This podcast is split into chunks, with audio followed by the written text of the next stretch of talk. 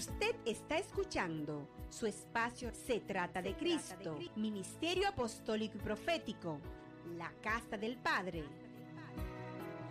Desde el principio se trata de Cristo. hablar en el día de hoy se llama Lo que aprendí. Realmente Dios tiene un trato especial con cada quien. A él le encanta hablar conmigo cuando me baño. Y esta mañana cuando me bañaba, meditando en muchas cosas, tratando de poder organizar qué tú quieres, Señor. Es, el tema del predicador, ¿verdad, Señor? ¿Qué, tú quieres? Porque los predicadores quizás tienen muchas cosas, pero no es lo que tú tienes, es lo que Dios quiere. ¿Sabe qué? Porque esto no se trata de nosotros, esto se trata de Cristo de lo que el Padre tiene para su pueblo, de lo- del pan que desciende del cielo. Amén.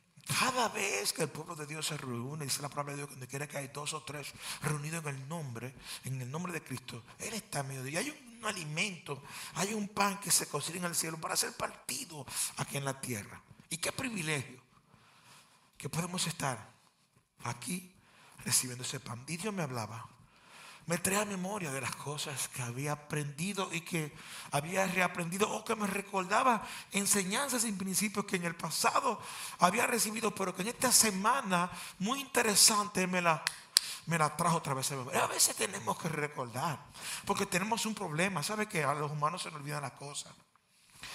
David dijo, alma mía, bendice Jehová.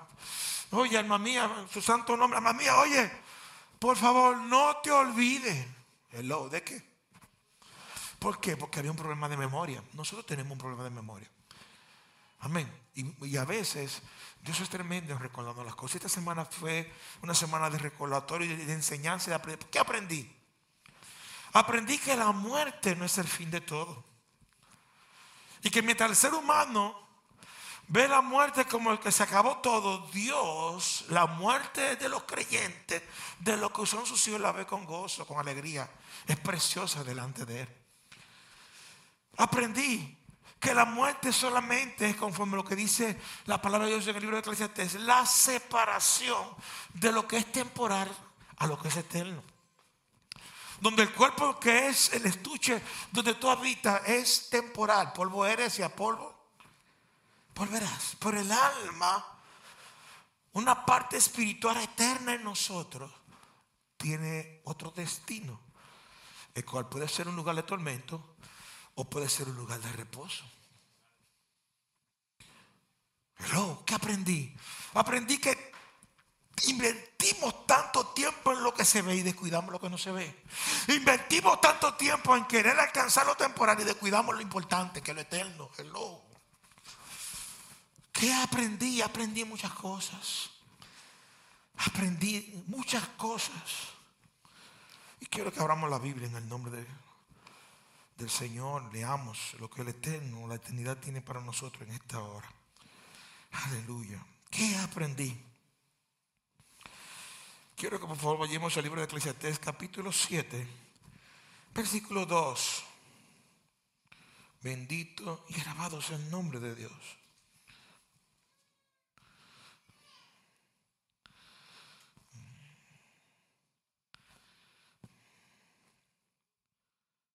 Bendito seas por siempre. ¿Cuántos dicen aleluya? Gloria a Dios. Mm. Versículo 1 dice, mejor es la buena fama que el buen qué? Que el buen ungüento.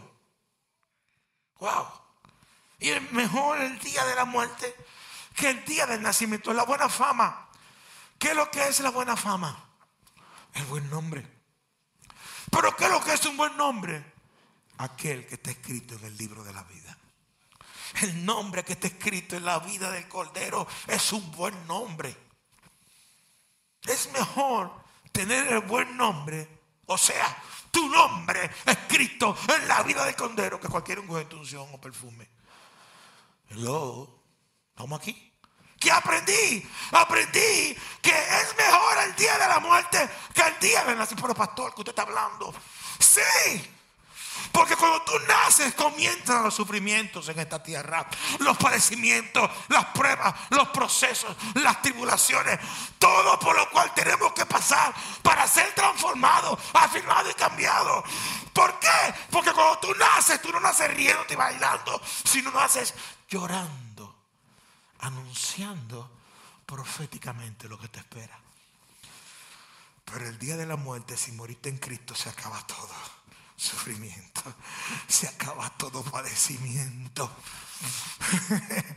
Sale de este cuerpo de muerte corruptible y te pasas a un cuerpo incorruptible. Yo no sé si me están entendiendo. Sales de una estación de procesos y situaciones para entrar en un tiempo de paz, comunión, reposo, consuelo, descanso. ¿Sabe lo que dice la parábola de Rico y Lázaro, mi Yumelki? Abraham cuando le contestó a Rico le dijo, no, Lázaro en su vida tuvo sus padecimientos. Pero ahora aquí está siendo consolado. Cuando nacemos comenzamos la estación de los padecimientos. Pero cuando morimos entramos, si morimos en Cristo, en la estación de los consuelos. Aleluya. ¿Qué aprendí? Dice el versículo 2. Aprendí que es mejor ir a la casa del luto que a la casa del banquete. Porque aquello es el fin de todos los hombres y el que vive lo pondrá en su corazón. Yo sé que no es fácil dar un pésame. No saben ustedes todo lo que yo sufro cuando me toca tener que enfrentar situaciones como esa. Cuando tú no tienes una palabra en tu espíritu, porque es fácil decir, yo te acompaño, no sé. Oigan, es bueno salir de esos clichés humanos que no tienen ningún respaldo de lo que sale de tu boca. Disparate nada más. Ay, que descanse en paz. Mentira.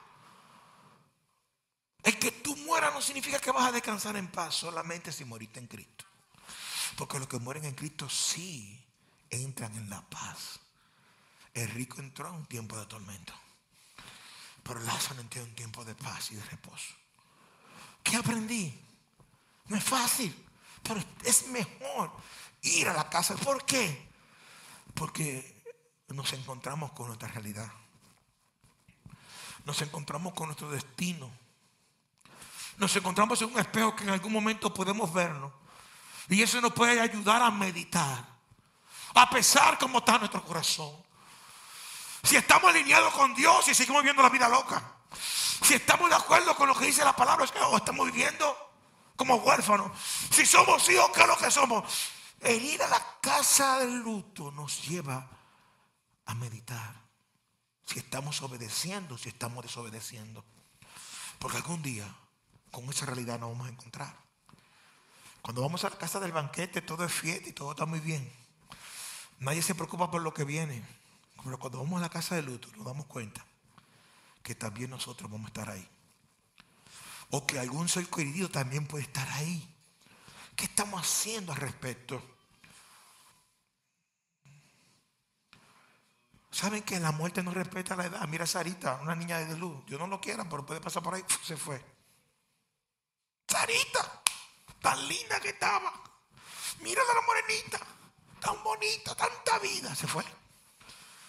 Porque la muerte no repetirá. Si tú eres rico, si eres pobre, si eres feo, no tiene que ver con nada de eso. Eso llega cuando la eternidad lo termina que llegue. Porque la palabra de Dios dice que en sus manos están nuestros tiempos. Cuando vamos a la casa del luto, entonces nos recordamos que algún día nos tocará. Y entonces empezamos a pensar, oye, yo tengo que cambiar mi vida. Yo tengo que alinearme porque cuando me toque yo no quiero ir para el infierno, yo quiero ir para el cielo. Cuando me toque yo quiero entrar en la puerta estrecha que tiene salvación, mi hija Yumelki. Yo no quiero caer en la puerta ancha que me lleva a la perdición. ¿Quién le quiere prender el aire? Dígalo. ¿También?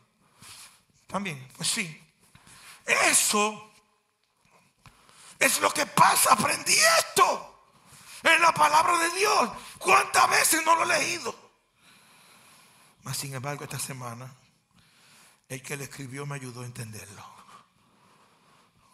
¿Qué aprendí? Aprendí que tenemos que predicar este evangelio. La semana pasada le hablaba del tema de que la predicación, el compartir a Cristo no es una opción. No es si tú quieres, Karimé. No, yo quiero. No es si yo quiero. Tú compartir la buena nueva, no. Yo hoy, lo mío es cantar, pastor. Yo no voy a. No, lo mío es limpiar. No, no, no, no. Es un mandato de Dios. No hay opción. Dios dice que tenemos que hacerlo todo. Hay que, todo el mundo tiene que predicar. Ir por el mundo, hacer discípulos. La semana pasada hablamos de esos temas. Decodificamos lo que dice el escrito. Está. Por esta semana quiero hablarle de los requisitos que tenemos que tener para poder cumplir con la gran comisión que el cielo ha puesto sobre los hombros de nosotros, mi hija linda. Que no es cómodo, no es, que no es fácil. Pero sabes que es mejor obedecer a Dios aquí en la tierra que cualquier otra cosa. Dice el apóstol, el apóstol Pedro fue que dijo, es mejor obedecer a Dios antes que a los hombres. Y yo soy un hombre y muchas veces yo quería obedecerme a mí mismo antes que a Dios. Esta semana ah, recibí una palabra de Dios, se lo comparto a mi esposa y yo no voy a llevársela a esa persona. ¿Por qué? Porque somos tremendos mirando a la gente, diciendo, él piensa así, así, no me va a recibir un lío, sabe como una batalla, su forma de ser, esto es así, mi mujer no va a decir, papi. Hay que obedecer a Dios. Al otro día, con el rabo entre la piel, decidí obedecer a Dios mejor que a mí mismo. Decidí caminar como está escrito en la palabra que el apóstol Pablo dijo, lo que vivo ahora en la carne, no lo viví conforme a lo que yo piense, no, ni conforme a mi prejuicio, mi juicio, no, no, ni conforme a mi entendimiento, ni mucho menos a mi voluntad, no lo viví conforme a mi carne, ni a mis emociones, ni mucho menos a mis sentimientos. Lo que vivo ahora en la carne lo viví conforme a la fe. ¿De quién? Del Hijo de Dios. ¿Y la fe viene? ¿Por qué? Y si Dios dijo que yo tengo que se obedece. Y fue una gran bendición. Fue una gran bendición. Yo no te estoy diciendo con eso que cuando tú ves que Dios te va a hacer una gran bendición, puede ser que te corten la cabeza. Porque hubo a uno que le cortaron la cabeza por obedecer a Dios. Pero es mejor que me corten la cabeza por obedecer a Dios que yo retenerla por desobedecerlo. Eso es lo que no espera. La palabra dice que aquellos que se queden, que no se vayan en el arrebatamiento, ¿sí o no? Para poder ser salvos van a tener que entregar su cabeza, van a, tener que dejar que se la corten por causa de Cristo. Hello, ¿estamos aquí? No son cosas que me invento, están escritas en la palabra de Dios. Pero el tema que quiero tratar hoy es, ¿cuáles son los requisitos que debemos de tener para poder obedecer este, este mandato, para poder evangelizar. Y quiero que vayan a subir el libro de Juan capítulo 3, versículo 3. ¿Estamos ahí? Dice la palabra de Dios. Respondió Jesús y le dijo, de cierto, de cierto te digo que el que no naciera de nuevo no puede ver qué. Y el versículo 5 respondió Jesús de cierto, de cierto te digo que el que no naciere del agua y de él no puede entrar. En... Señores, nadie puede dar lo que no tiene. Tú no puedes compartir lo que tú no tienes. ¿Cómo, tú vas a dar lo que tú no tienes? Dime. Dame. Pero yo no tengo entonces. Nadie puede dar lo que no tiene. Compartir el Evangelio de Cristo. Compartir a Cristo. Necesitamos primero tener a Cristo adentro. Alan, despierta. Es necesario que Él esté adentro. Amén. Necesitamos nacer de nuevo. Y el nuevo nacimiento no es una obra ni por carne ni por sangre. Lo puedes leer en el contexto. Es por el, obra del Espíritu Santo. Para tú poderlo ver, este camino tú tienes que nacer. ¿Por qué? Porque Jesucristo es el camino. La verdad y qué más. Nadie llega al Padre por esto. Y nos predican este camino. ¿Cuántos años no lo predicaron? Yo no lo vi hasta un día. ¿Cuándo? Cuando nací, cuando vino el toque del Espíritu, cuando me quitó la venda de los ojos, cuando los oídos fueron circuncidados, pude escuchar un sonido, la voz dentro de una voz. Hello. ¿Cuándo nací de nuevo? Cuando hubo una voz que me habló del cielo y me dijo, no te olvides lo que me prometiste. Y yo le contesté, si tú estás conmigo, yo no te voy a fallar. Para verlo, tienes que nacer de nuevo. Para entrar tienes que nacer de nuevo porque si tú no ves cómo va a llegar, cómo va a entrar. Y dice que hay que nacer del agua y del espíritu para poder entrar. Nacer del agua es el nacimiento por el sonido de la predicación de la palabra de Dios.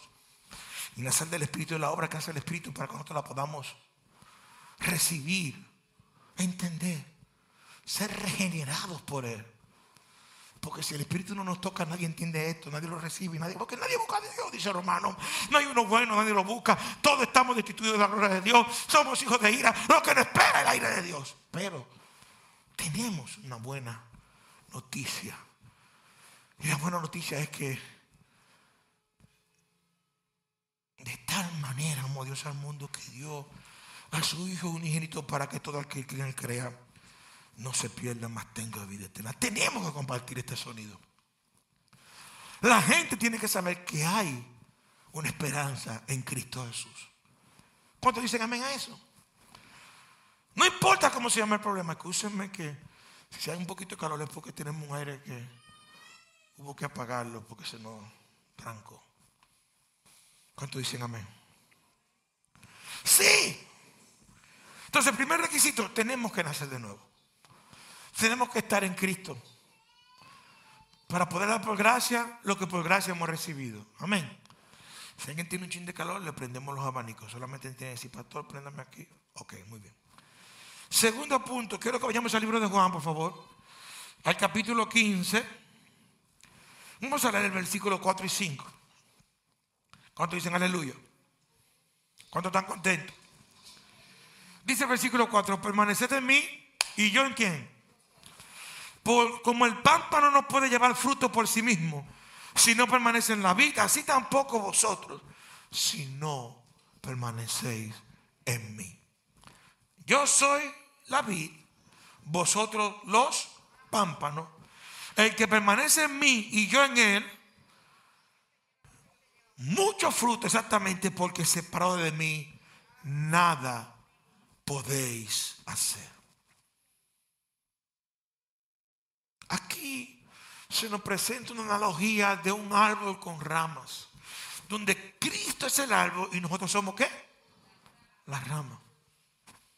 Tú tienes campo, Jimmy. Tú has con eso. ¿Qué le pasa cuando una rama se desconecta de un árbol? Se seca. ¿Qué nos pasa a nosotros cuando nos desconectamos de Cristo? Nos secamos. No podemos darnos el lujo.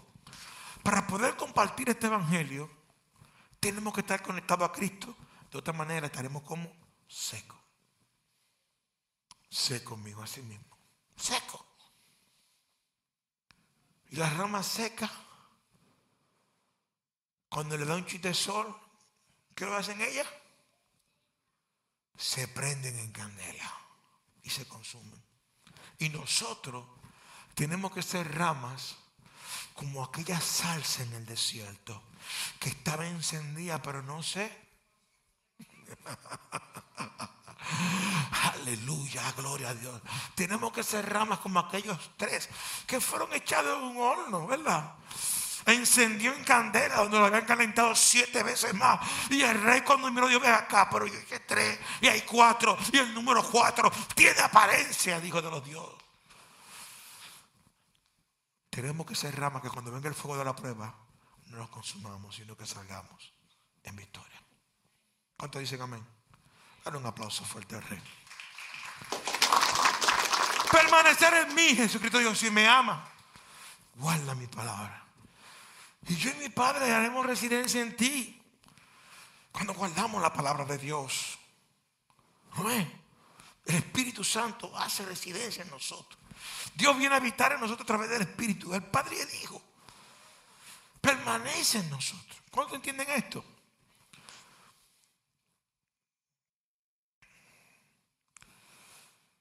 Y esto habla de vivir en comunión con Dios, dependiendo de Él siempre. A veces solamente nos recordamos de Dios cuando tenemos que tomar decisiones espirituales. Pero Dios, ¿qué aprendí esta semana? Aprendí que como la muerte es la separación de lo temporal y lo eterno, esa parte eterna de la persona que muere, que amamos, nos deja un vacío inmenso en nuestro corazón que solamente Cristo puede llenar. Porque lo eterno solamente se llena con lo eterno. Hello. Mucha gente cuando pierde un ser querido quiere llenarle ese vacío eterno con lo temporal. Van a droga, van a alcohol, van a fiestas, buscan mujeres, buscan, tantas cosas que traten de distraer su mente y su corazón de lo que están padeciendo por dentro. Pero es imposible, mi hija linda, que lo temporal llene lo eterno. Pero dice la palabra de Dios en el libro de eh, Efesios capítulo 1 al final, que Cristo es aquel que llena todo en todo. Dale un aplauso fuerte a Jesús. Es que esto no se trata de mí. Esto se trata de Cristo. Y tenemos que compartir este evangelio. Requisitos para compartir. Quiero que caminemos a Mateo capítulo 9, versículo 36. Gracias Señor. Escucho mejor este sonido. Gracias. 9.36. Guarden la escena. Amén. Muy bien, 9.36 dice, ¿estamos ahí? Y al ver las multitudes tuvo que compasión de ellas, porque estaban desamparadas y dispersas como ovejas que no tienen qué. Compasión. Lo primero es que Dios no te va a dar nada que tú no, no ames. O sea, la compasión viene de la empatía y de la plataforma del amor. Para compartir este evangelio tenemos que tener compasión por las almas que se pierden. Oigan, hermano, y esto es fuerte porque muchas veces queremos predicar el evangelio lo que queremos, pero aquello que no queremos no le queremos predicar, ni mucho menos queremos que se conviertan. Lo que queremos es que el diablo se lo lleve. Hello, estamos aquí. Pero tenemos que tener compasión con los que son buenos con nosotros, pero también con los que son malos. Porque el problema no son ellos, los que están operando detrás de ellos. Y ellos necesitan a quién? A Cristo. Cuando terminé el servicio esta mañana, una persona que se me acercó y me dijo, pastor, la palabra me habló. Voy a tener compasión con una persona que me debe 65 mil. Lo voy a chancear. Voy a coger la parte que me queda adelante y le voy a dar un espacio. Digo, eso de, Dios quiere que tengamos compasión. Porque el problema es que hoy es ellos, pero mañana puede ser nosotros. Cualquiera cae en este camino. Cualquiera la maca. Cualquiera se rebala. Y, saben que cuando nosotros lo tenemos, como dicen, el clavo en el pie, vamos a dejarlo ahí. Quisiéramos encontrar a alguien que no lo saque. ¿Sí o no? Cuando Cristo vio la multitud, ¿qué fue lo que tuvo? Dice que lo veía como ovejas que no tenían que. Eso le pasa a la gente que no tiene a Cristo, mi hija linda Cintia. Que no, pastor, pero me ha hecho mal, me hizo esto, me hizo lo otro. Es una oveja que no tenía pastor. El diablo era que lo estaba pastoreando. Hello. Las tinieblas, la carne, la mentira. ¿Cuántas cosas nosotros? El mundo todavía sigue siendo pastoreado por la mentira. Sigue siendo influenciado por la mentira de las redes, de los sistemas, de cuántas cosas. Y nosotros somos los que cargamos la verdad. ¿Para qué? Para detectar la mentira y desactivarla. No solamente identificarla, hay que desactivarla. Y parte del plan de desactivación de la mentira es compartir el Evangelio. Compartir la palabra de Dios. Que es la verdad. ¿Cuántos me están entendiendo? Amén. Pero si nosotros nos ponemos cómodamente, como están estas niñas aquí sentadas con su airecito ahí que le está dando, una tiene frío, se está robando la, la otra no, otra que yo qué. Tan cómoda, mira, esta tiene unos micrófonos, ahora se oyen por aquí con un aparato nuevo y, se oyen, si no se quieren oír se van, si se quieren se suben. Cuando quieren un encima de música la ponen, cuando no la quitan, hasta de su cuenta. Si nos quedamos cómodos y no compartimos por gracia lo que por gracia nos convertimos en unos egoístas. Porque conociendo la verdad no la estamos compartiendo. Conociendo el camino no lo estamos enseñando. Hello, estamos aquí. ¿Ah? Y a Dios que reparta suerte. No. Pastor, pero que ese es mi enemigo. Sí, te tengo una noticia. Si es tu enemigo, tienes que amarlo. Si es tu enemigo, tiene que compartir a Cristo con él. Porque el que es tu enemigo hoy, mañana puede convertirse en tu hermano, tu amigo. ¿Por qué? Porque como decíamos ahorita, creo que Lucy, Dios hace todas las cosas nuevas. Dice que, que en Cristo somos una nueva. Las cosas viejas. Ella quiere hacer cosas nuevas. Y si Dios lo hizo contigo y lo hizo conmigo, lo puede hacer con cualquiera. Sea bueno, sea malo, sea feo, sea lindo, te haya hecho mucho o te haya hecho poco. Y yo sé que no es fácil. Yo no te estoy diciendo que sea fácil. Yo que estoy diciendo que tenemos que hacerlo. No hay opción. No hay negociación en esto. No hay manera de decir a, Dios que te chancee. Y Dios es experto en ponerte de frente a aquella gente que te ha hecho tu, tu dañito en el camino. te digo más, aquellos que te ponen tu cacarita de China y tu cacarita de guineo. Dios es tremendo en ponértelo en, ¿sabe qué? Como se lo puso José. Ay, Dios mío, ¿qué es esto? Ay, ¿por qué tú me vas a poner a hablar de esto? ¿Están listos para recibir? Usted, ay, Dios mío, ustedes saben que... ¿Tú estás listo para recibir a soltar? ¿Tú no sabes que José tuvo la oportunidad de, de buscar a su padre?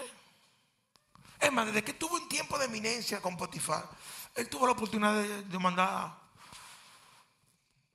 un mensaje para mi papá, dígale que estoy bien. Cuando lo pusieron a él como número dos, él tuvo la oportunidad de decirle, vayan a mi familia.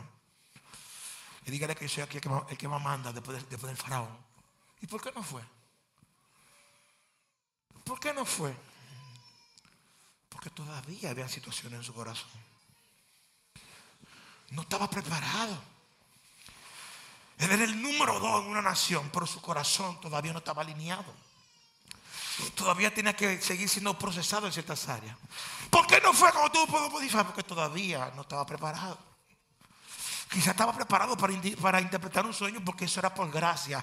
Pero el perdonar venía, ay, el perdonar a sus hermanos lo que le hicieron en su corazón no estaba listo todavía. Tuvo que caer preso, tuvo que pasar lo que pasó, porque era parte de la preparación en el camino. Era parte de las cosas, como decía mi hija ahorita cuando estaba orando, que a los que aman a Dios todas las cosas van para bien. A veces el bien no lo vemos en el momento, sino cuando llega el tiempo. Israel no estuvo preparado. Te digo más, aún cuando se le presentó por primera vez sus hermanos, todavía no estaba preparado. Fue en el momento que su corazón hizo ¡pum! no pudo más. Dice la palabra y dicen los estudios que cuando él se reveló a sus hermanos, los gritos que salían de la casa de José se oyeron en varias casas que estaban a su alrededor. Eran unos gritos de dolor, pero también de sanidad y de liberación. Cuando pudo desgarrar y abrir su corazón. Cuando pudo entender lo que Dios le revelaba en el momento y pudo compartirlo. Hello. Si tenemos que gritar, vamos a gritar. Si tenemos que llorar, vamos a llorar, pero vamos a hacer lo que Dios quiere que hagamos. Vamos a dar por gracia lo que por gracia hemos recibido. No podemos convertirnos en personas egoístas, en quedarnos con este glorioso evangelio escondido dentro de nosotros. Hello. Hay que compartir la buena nueva del evangelio. ¿Qué aprendí? Que si yo no comparto esto, el que tengo al lado se me puede ir en cualquier momento sin Cristo. El que está al frente, el que está atrás, el que está lejos, el que está cerca. Porque aunque lo vea bien, comamos juntos y juguemos juntos, toda la cosa, la muerte no te avisa.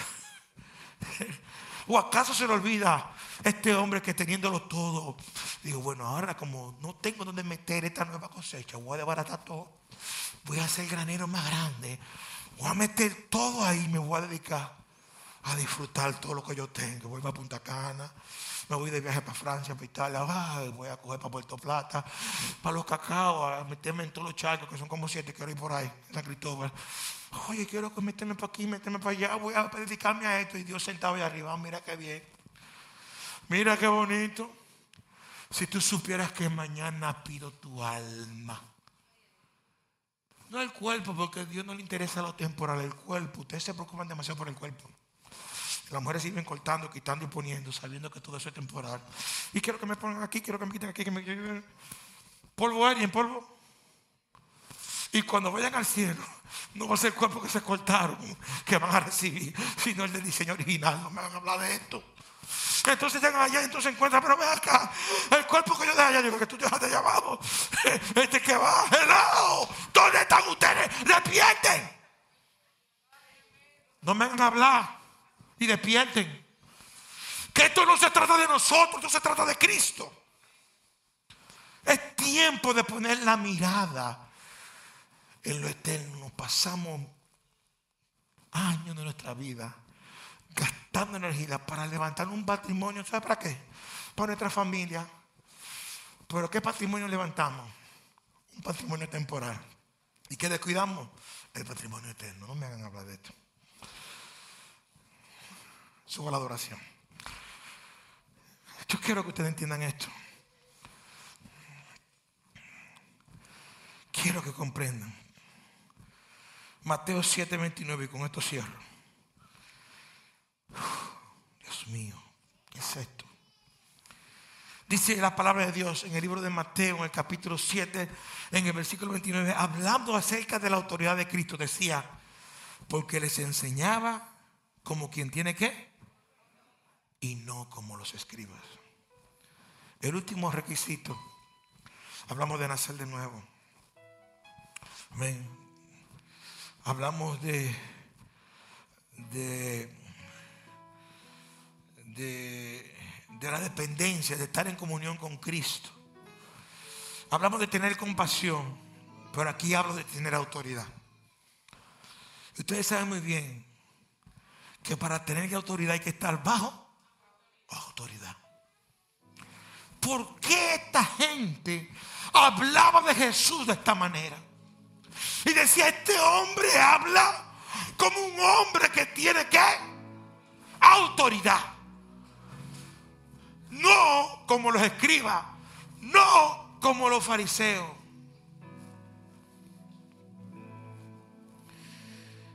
Porque nosotros tenemos que tener la autoridad de la palabra. Porque para compartir este evangelio necesitamos respaldo de la palabra de Dios. Y la única manera de poder tener respaldo de la palabra de Dios es someternos a la palabra de Dios. Todo aquel que se someta a la palabra de Dios va a recibir el respaldo de esa palabra.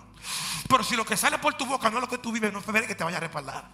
Es necesario que lo que tú prediques es lo que tú estás viviendo. Es necesario que tú no traigas un mensaje, que tú te conviertes en el mensaje. Es necesario que dejes de perder el tiempo a lo temporal y te metas en lo eterno. ¿Qué aprendí? Dejar de orar para que Dios me use. Porque el que ora para que Dios lo use, quiere que Dios lo use cuando la gente lo ve.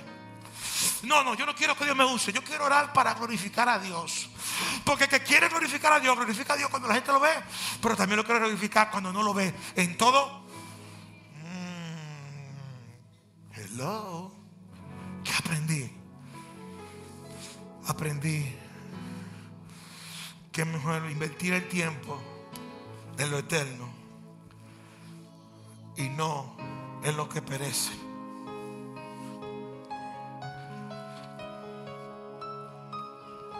Tenemos que predicar este evangelio. Pónganse de pie. Tenemos que compartir la palabra de Dios. Si alguien en esta hora que por alguna causa se ha desconectado de la vida, hay en esta hora que por alguna causa, siendo una rama, se ha desconectado del árbol, lloro. Lloro en esta hora en el nombre de Jesús. Para que por la gracia de Dios y por la obra del Espíritu se reconecte con Cristo. Si hay en esta hora que todavía no conoce a Jesús ahí, en la plataforma que me está escuchando este sonido, levanta tu mano y di yo quiero a Cristo, oro, para que el Espíritu Santo produzca un nuevo nacimiento y te, te selle con su llenura en tu vida. En el nombre de Jesús. Yo oro en esta hora para que todos aquellos que son parte del cuerpo de Cristo reciban de nuevo para compartir este evangelio. Sabiduría de lo alto. Oro para que tengan hambre y sed de su presencia. Hambre y sed de hacer la voluntad de Dios. Oro, oro en esta hora para la llenura del Espíritu Santo sea de continuo en su vida y puedan ustedes dar por gracia lo que por gracia han recibido.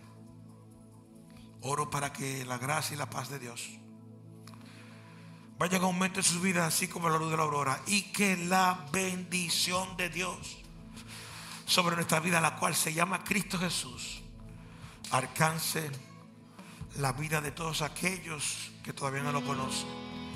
De manera tal que ustedes puedan ser instrumentos de Dios en sus manos. De manera tal que ustedes puedan entender que ustedes cargan el ministerio de la reconciliación y tienen la palabra de la reconciliación en su boca. Oro en esta hora, en el nombre de Jesús, para que den por gracia lo que por gracia han recibido.